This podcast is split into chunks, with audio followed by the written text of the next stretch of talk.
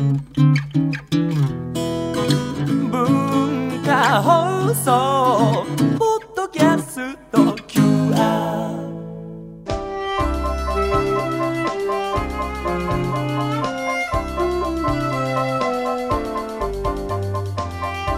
はじめまして西川彩乃ですあ、なんだろう怪しげです。よろしくおよろ願いします。しくお願いいたしますなんだろう怪しげさんってこうすごいユニークなペンネームですけれども、なんかどんなところから？えっと江戸時代の下作者で、はい。全く同じ漢字で読みの人がいたんですよ。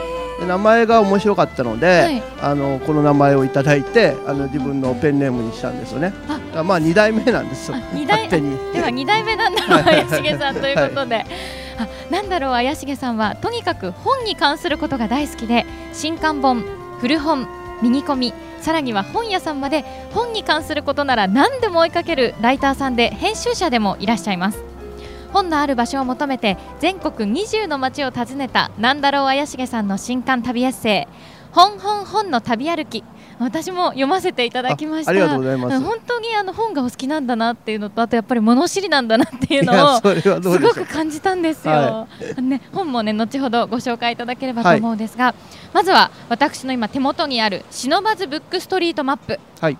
あのこのマップを作る発起人のお一人がなんだろうさんなんですよね。そうですね。私とか、あのこれから行く往来堂書店、はいえーそれから古書放浪という古本屋さんなどの人たちと一緒にこの、えー地図を作ってます。はいあのー2005年からこのマップは作っててこれ無料配布なんですね。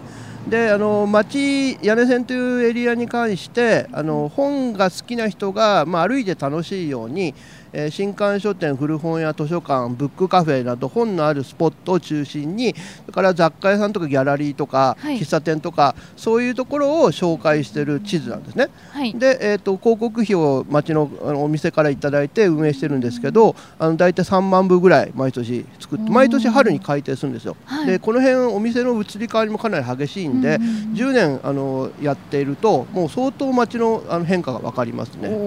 この界隈はあのもともとお寺が多かったりそれから根津の方に行くと下町があったりしてで、えーこの団子坂の上には、えー森鴎外が住んでいたり、はい。江戸川乱歩が、えー古本屋をやってたそれからさらにはあの夏目漱石があの漱石の、まあ、名作の「若輩猫である」を書いたうちがあの跡があったりと、まあ、あの文化とか歴史のあの匂いがまだいまだに残ってるあの一帯だと思います。ここにあの一箱古本市で本と遊ぼうっていうのはい。があるんですけれども、はい、これもこの一箱の本市2005年から、ははいいあの始まったイベントで、うんうんこの街の中のお店とか古い建物とかの前を使ってあの本好きの人が1人とか、まあ、ふあのひ一組であの一箱段ボール1箱分の本を出すんですね、はい。で自分で本を選んで値段をつけて、でまあ、何々書房とか何々ブックスと名前をつけてでおー。1日お客さんに向けて販売するっていう、まあ、1日だけの本屋さんごっこっていう感じのイベントなんですね。それはこの辺に住んでない人でもやってもいいんですか？そうですそうです。あの東京いろんなとこ集まってくださってますし、それから今その一箱古本市地方にも広がってるので、うんうんうんあの東京以外のあの全国各地から出店これに合わせて出店してくださって、ゴールデンウィークにやるんですけど、はい。あの今年は5月3日やりましたけど、まあ非常に人手が多かったです。はい。じゃあ私もね西川綾の書房をやりたいなと思います。ぜひ。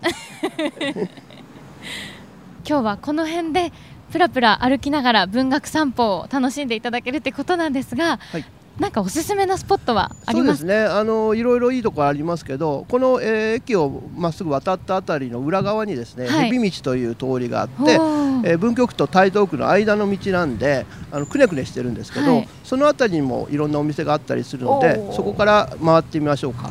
私も行ったことがないので楽しみです。では行きましょはいよろしく。うよろしくお願いしますはい千駄木駅からちょこっと歩いてまいりまして、はい。ここから蛇道が始まるわけですね。そうですね。三崎坂という坂があって、い。そのえっ、と上り口のとこにあるんですが、はい。えっ、と左の方に行くと谷中銀座という非常に有名なあの観光スポットがあるんですけど、はい。それを右に行ったところなんですけどあの台東区と文京区のはい。境目の、境目。あのなんですよね。でここ見て見ててももう曲がってるでしょすでに、はい、もに先があんまりよく見えないです。だから通称ヘビ道って言われてるのくねくねしてるんですけどなんでこんな形してるかわかりますか？えー、どういうことですかね？実はここはあの暗渠なんですよ。